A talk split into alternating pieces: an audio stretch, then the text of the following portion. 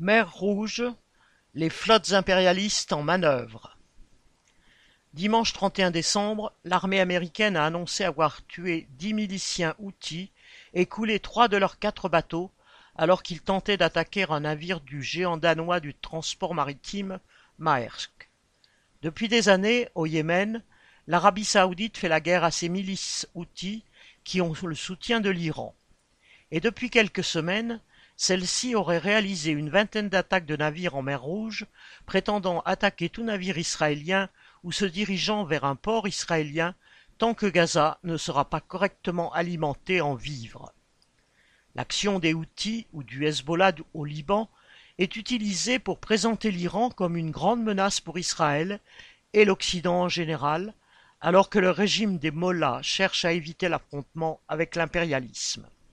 Mais si les Houthis n'ont jusque-là fait aucune victime et peu de dégâts sur les bateaux visés, leurs coups ont suffi à faire modifier les itinéraires de ces navires géants.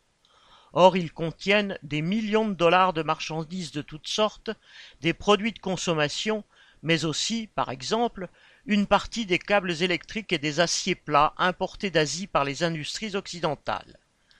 Environ cent vingt porte-conteneurs ont contourné l'Afrique par le cap de Bonne-Espérance au lieu de passer par la mer Rouge et le canal de Suez, causant un allongement des délais, plus de dépenses en fioul et une nouvelle flambée des prix pour chaque conteneur transporté.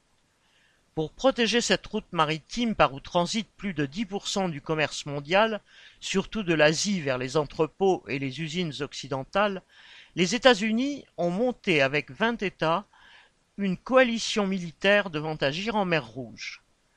Elle ne s'est pas faite sans difficulté ni tension entre les intérêts froissés des uns et des autres.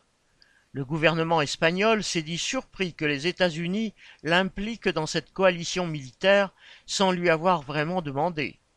Quant à la France, elle tient à afficher que sa flotte, qui de toute façon ne pèse pas bien lourd aux côtés des porte-avions américains, participe à la coalition, mais reste sous commandement national. En ne faisant pas un geste contre la guerre de Netanyahou, mais en intervenant en mer Rouge, les dirigeants impérialistes contribuent en fait à l'extension du conflit. L'impérialisme français a déjà depuis longtemps un pied dans les manœuvres guerrières au Moyen-Orient à la remorque des États-Unis. Macron a affiché son soutien à Netanyahou dès le début de sa guerre contre le peuple palestinien. Des frégates françaises sont présentes en mer Rouge et à la mi-décembre, l'une d'elles a abattu des missiles outils. À l'inverse de la paix et la sécurité qu'ils prétendent toujours défendre, chacune des interventions et des manœuvres diplomatiques ou militaires des États-Unis et de leurs alliés alimente l'escalade guerrière. Charles Legoda